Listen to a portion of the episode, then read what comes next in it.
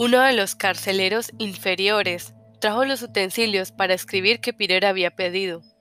Le dirigió una mirada cautelosa, similar a la de un gato callejero que ha sido pateado a menudo, y se escabulló antes de recibir una ración de la furia que ya había rellenado la cabeza de Beson.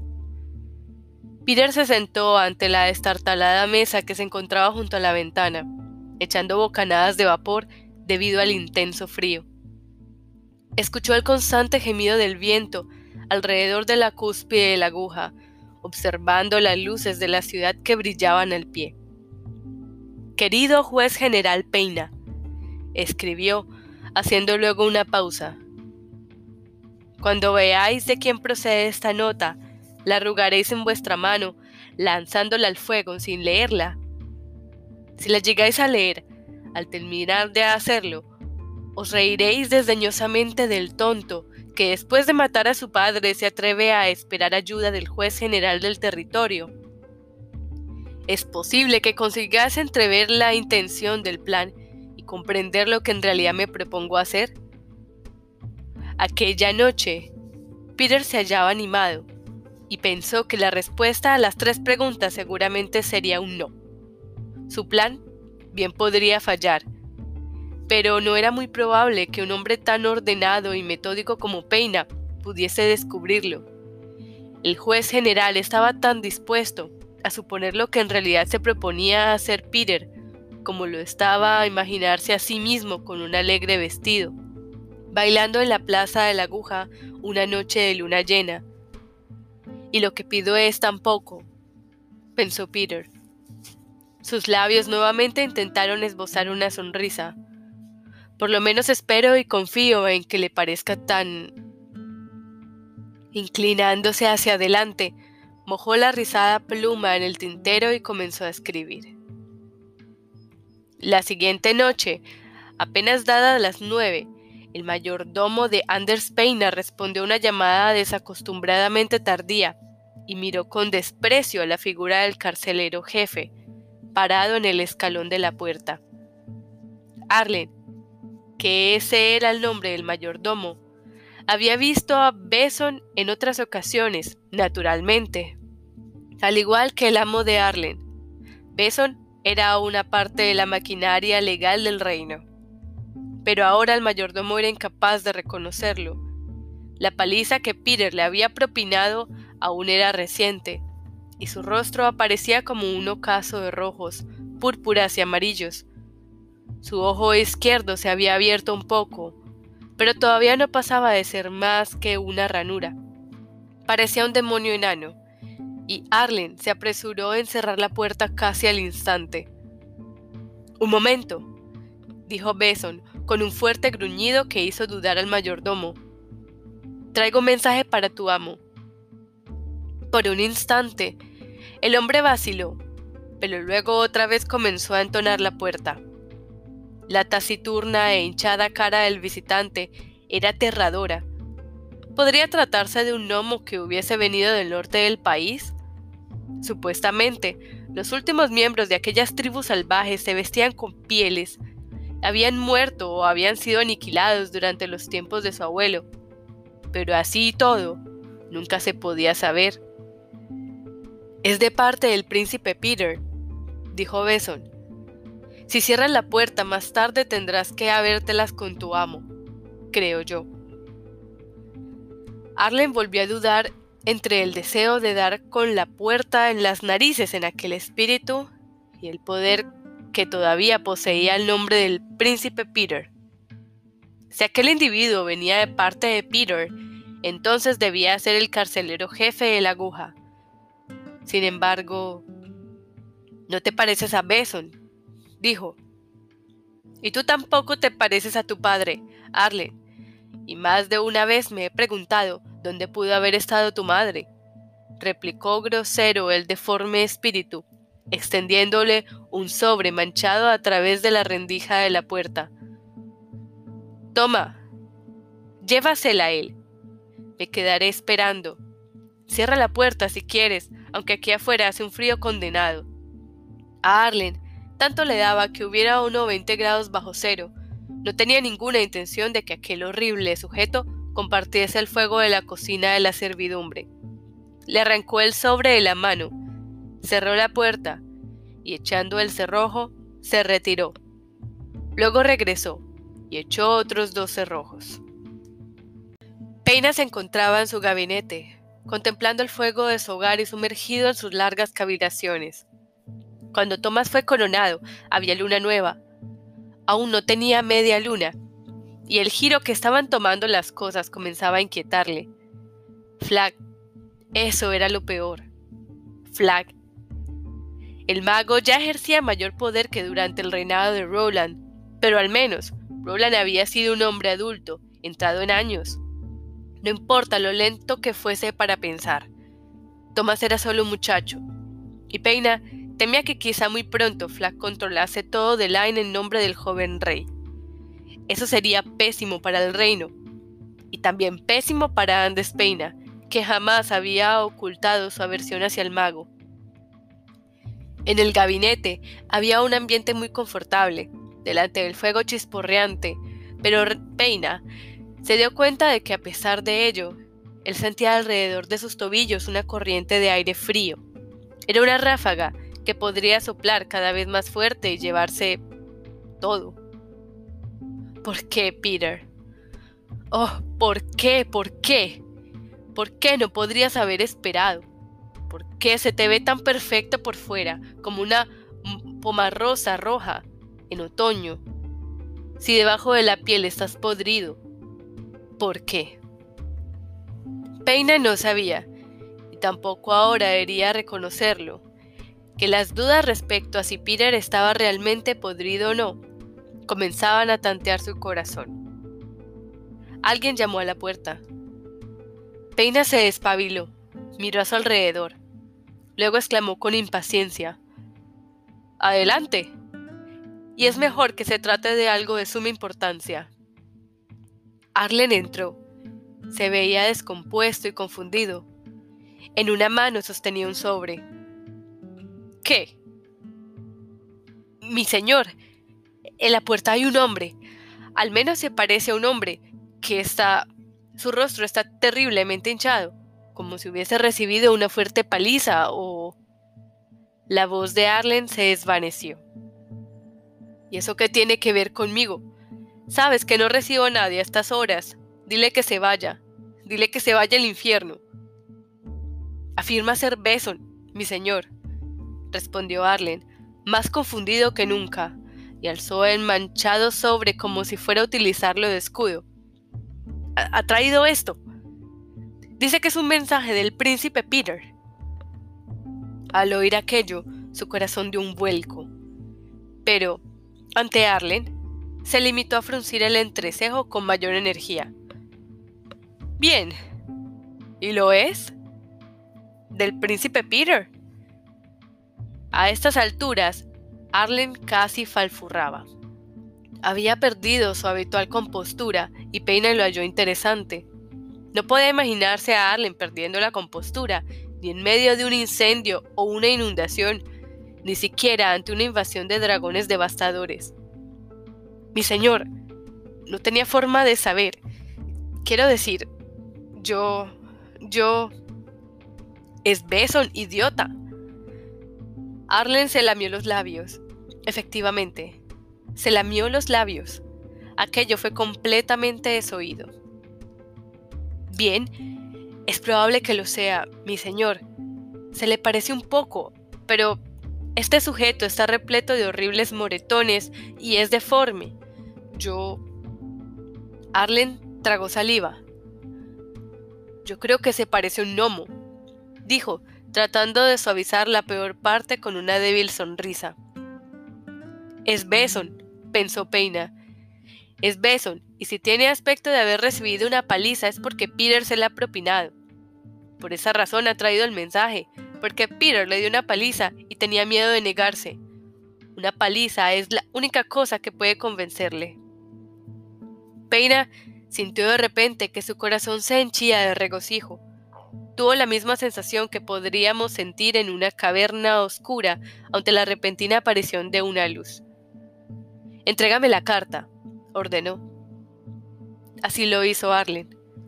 Después apareció querer salir precipitadamente. También aquello era algo nuevo, debido a que él nunca se escabullía. Al menos, pensó Peina, aplicando como siempre su discernimiento de juricia. Yo nunca me he enterado de que Arlen se escabullese. Dejó que el mayordomo llegase hasta la puerta del gabinete, al igual que un pescador experimentando, deja que el pez atrapado se escape, y luego le hizo detener en seco. Arlen.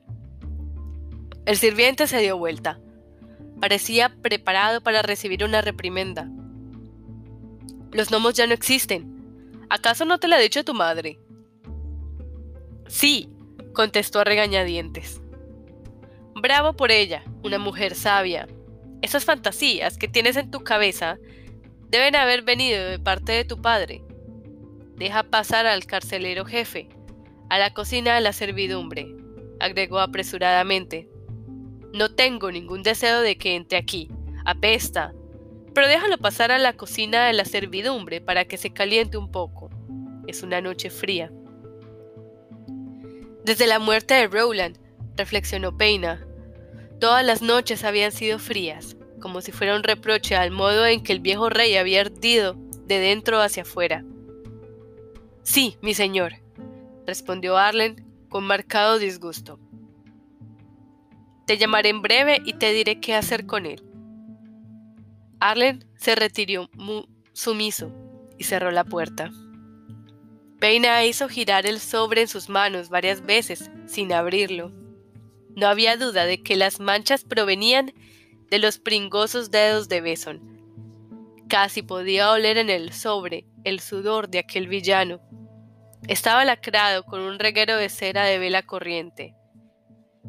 Quizás sea mejor, pensó Peina, que arroje esto directamente al fuego y me olvida del asunto. Sí, arrojarlo al fuego y luego llamo a Arlen y decirle que le dé al achaparrado carcelero jefe, ahora que lo pienso, en realidad sí que se parece a un gnomo. Un ponche caliente y lo mande a su casa. Eso es lo que debería hacer. Pero Peina sabía que no lo haría. Aquel sentimiento absurdo, la sensación de que aquello contuviera un rayo de luz en medio de una desesperanzada oscuridad, no se apartaba de él. Colocó el pulgar debajo de la solapa del sobre, separó el sello, sacó una breve carta y la leyó junto a la lumbre de la chimenea. Peina. He decidido vivir.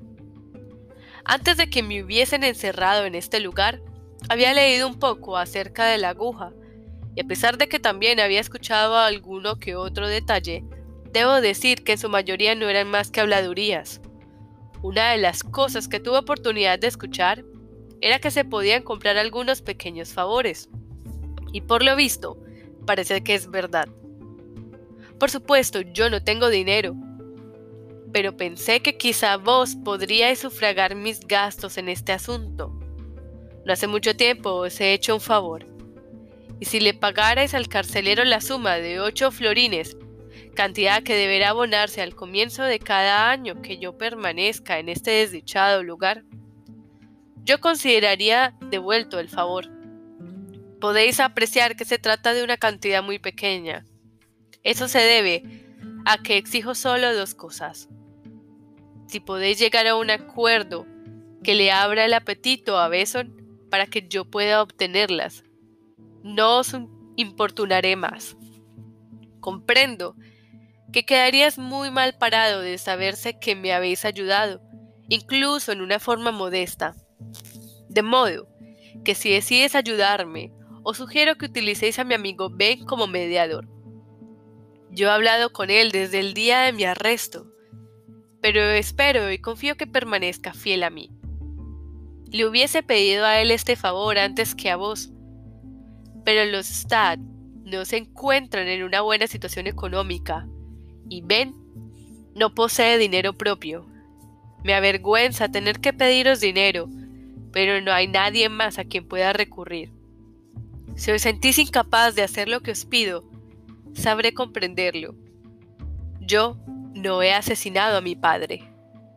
Peina observó esa sorprendente carta durante un buen rato. Sus ojos iban y venían de la primera línea a la última. He decidido vivir. Yo no he asesinado a mi padre.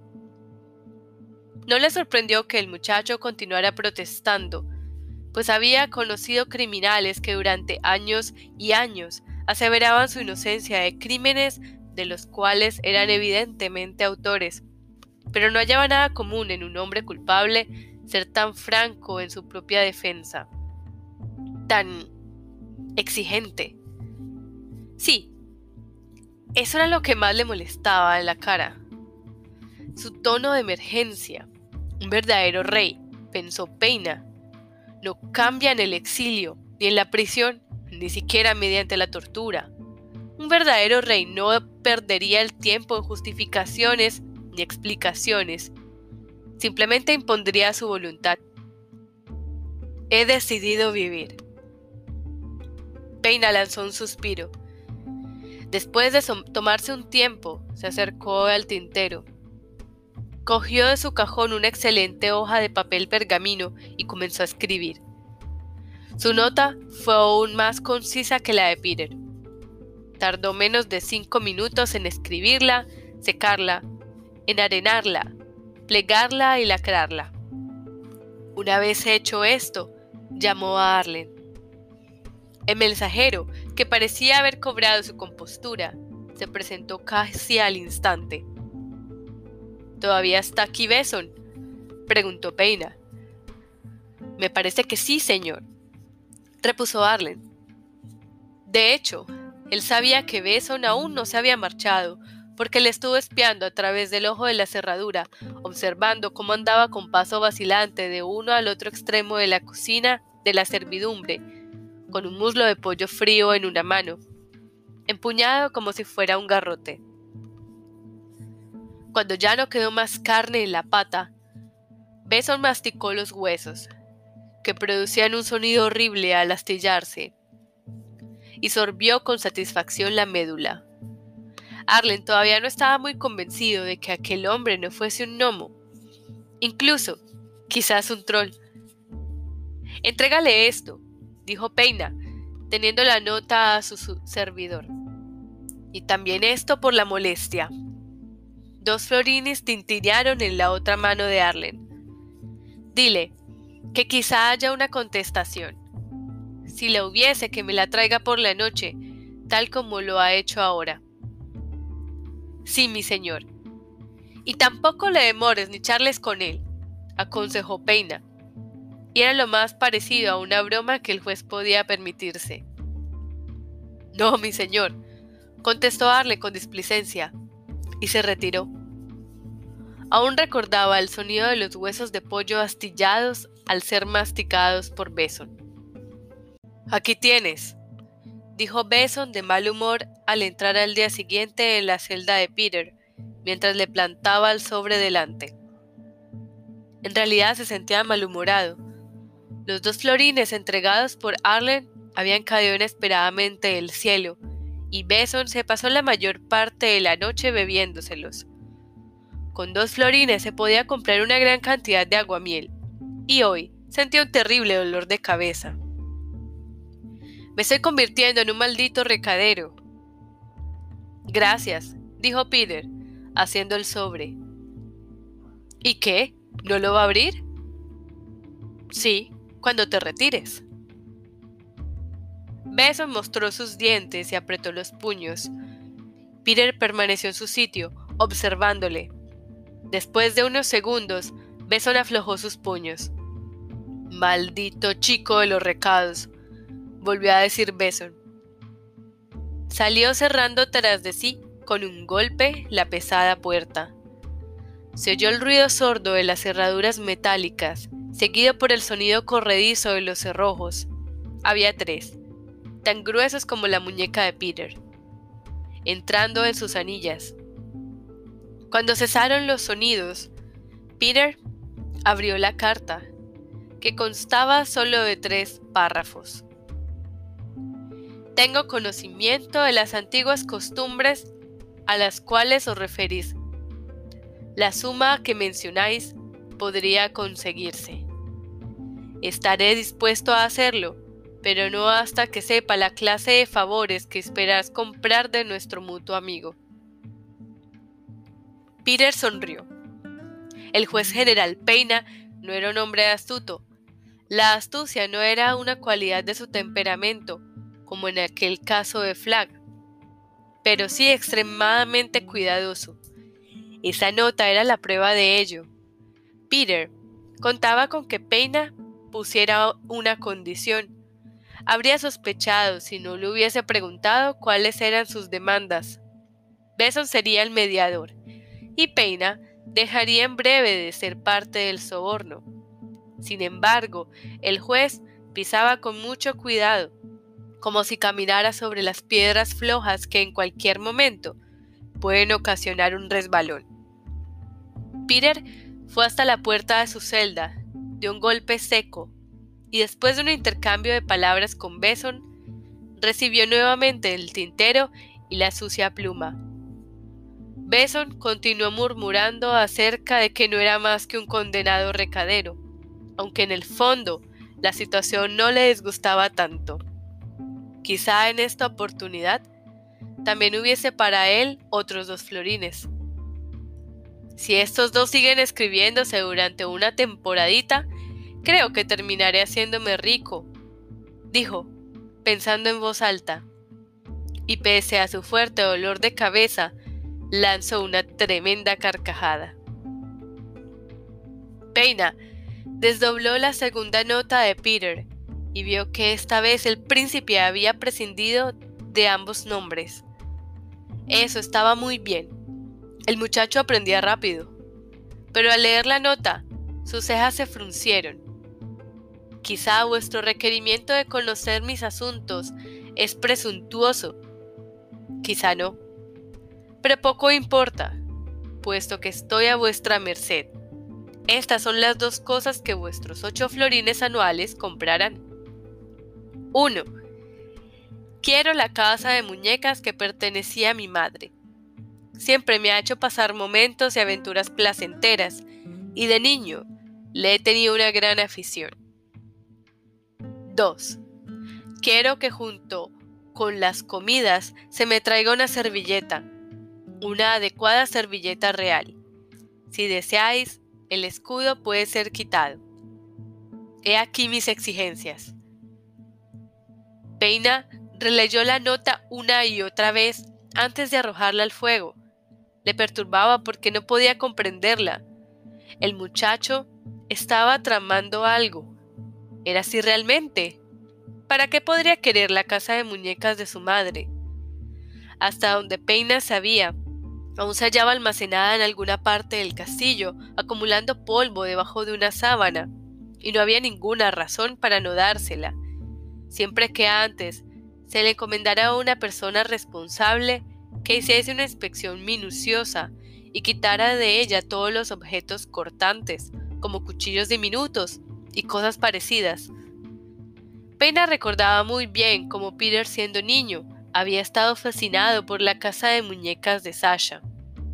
También recordaba, aunque muy vagamente, que Flag no había estado de acuerdo con que un niño que algún día sería rey jugase con muñecas. En aquella oportunidad, Rowland no siguió el consejo de Flag. Juiciosamente, pensó Peina, ya que Peter dejó de jugar con la casa, todo a su debido tiempo hasta ahora. Se ha vuelto loco entonces. Peina no lo creía. Ahora bien, la servilleta. Eso sí que podía comprenderlo. Peter siempre había insistido en que le trajeran una servilleta con cada comida, y siempre la desplegaba sobre su regazo como un pequeño mantel. Incluso cuando salía de excursión con su padre, insistía en la servilleta. Viniendo de Peter, no era extraño que no hubiese pedido que le trajeran una comida mejor que las pobres raciones de la prisión, como habría hecho cualquier otro prisionero de origen noble o real antes de pedir otra cosa. No. Él, en cambio, había pedido una servilleta. Esa insistencia de estar limpio en todo momento, de tener siempre una servilleta, era la influencia de su madre. Estoy seguro de ello. Era posible que ambas cosas estuviesen relacionadas de algún modo. Servilletas y la casa de muñecas de Sasha. ¿Qué significado tenían? Pena lo ignoraba, pero aquel ridículo sentimiento de esperanza perturbada. Seguía recordando que Flag no había querido que de niño Peter tuviese la casa de muñecas. Ahora, muchos años después, el príncipe volvía a pedirla. Pero este pensamiento encerraba otro, al igual que un pastel contenía pulcramente el relleno. Se trataba de un pensamiento que Peina difícilmente se permitía tener. Sí, solo sí. Peter no había matado a su padre. ¿Quién podría haber sido el autor? Pues, desde luego, la persona que originalmente había poseído aquel terrible veneno. Una persona que pasaría a ser nadie en el reino si Peter hubiera sucedido a su padre. Una persona que lo era casi todo ahora que Thomas ocupaba el trono en lugar de su hermano. Flag. Sin embargo, para Peina este era un pensamiento horrible. Sugería que por alguna razón la justicia había cometido un error, y eso representaba una mala señal. Pero también indicaba que la simple lógica de la cual él siempre había estado orgulloso se derrumbó debido a la repentina aversión que sintió ante las lágrimas de Peter. Y esta idea, la de que él había tomado la decisión más importante de su carrera basándose en las emociones y no en los hechos, era mucho peor.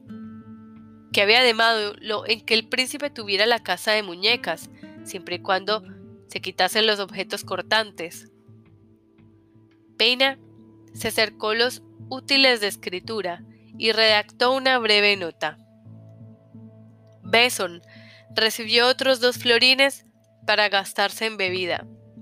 Hasta el momento había recibido la mitad de la suma que le tocaría cada año a cambio de los pequeños favores para el príncipe. Esperó que continuase la correspondencia, pero ya no hubo más. Peter obtuvo lo que deseaba.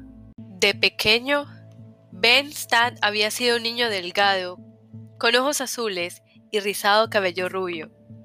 A partir de los nueve años, las niñas comenzaron a mirarle y a reírse tontamente. Muy pronto eso se acabará, había comentado el padre de Ben. De niños, todos los stands son apuestos, pero cuando crezca me parece que será igual al resto de nosotros. Su cabello se tornará castaño, visqueará ante todo y tendrá la misma suerte de un enorme cerdo en el corral del matadero del reino. Pero ninguna de las dos primeras predicciones se cumplieron. Ben era el primer stat varón de varias generaciones, que a los 17 años continuaba siendo tan rubio como a los 7, y podía distinguir a un halcón marino de un halcón roqués a casi 400 metros. Lejos de estar desarrollando una miopía, sus ojos eran extraordinariamente agudos. Y las chicas aún continuaban mirándole y sonriéndose tontamente, ahora, a los 17, como lo habían hecho cuando él tenía 9. Y en cuanto a su suerte, bien, ese era otro asunto. Que la mayoría de los varones Stan habían sido desafortunados, por lo menos durante los últimos 100 años, estaba fuera de discusión. La familia de Ben creía que quizá él fuese quien lo sacase de la decorosa pobreza. Después de todo, su cabello no se había oscurecido y su vista no se había deteriorado. ¿Por qué razón no podía escaparse también de su maldición la mala suerte?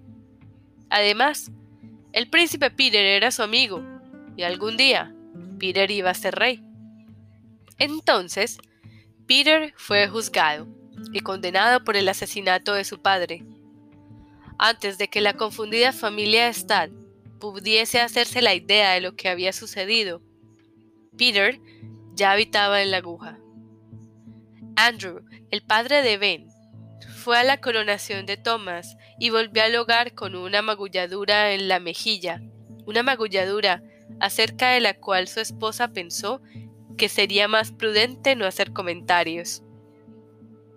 Estoy seguro de que Peter es inocente, declaró Ben aquella noche durante la cena. Simplemente me niego a creer. Un instante después, estaba tendido en el suelo, con su oído zumbando. Su padre se hallaba plantado delante de él, con el bigote goteando sopa de guisantes y la cara tan roja que casi era púrpura. Su hermanita, Emmeline, lloraba sentada en la silla alta para infantes. Jamás vuelvas a mencionar en esta casa el nombre de ese mocoso asesino, le ordenó a su padre. Andrew, exclamó la madre. Andrew, él no comprende. Su padre, normalmente un hombre amable, giró la cabeza y miró con fijeza a su esposa. Cállate, mujer. Cortó, y hubo algo en su voz que hizo que ella volviera a sentarse. Incluso Emmeline dejó de llorar. Padre, dijo con calma Ben. No puedo recordar la última vez que me has pegado. Creo que quizá haya sido hace diez años, o puede que haga más tiempo. Y creo que hasta hoy jamás me habías castigado dominado por la ira. Pero eso no hará que cambie de opinión.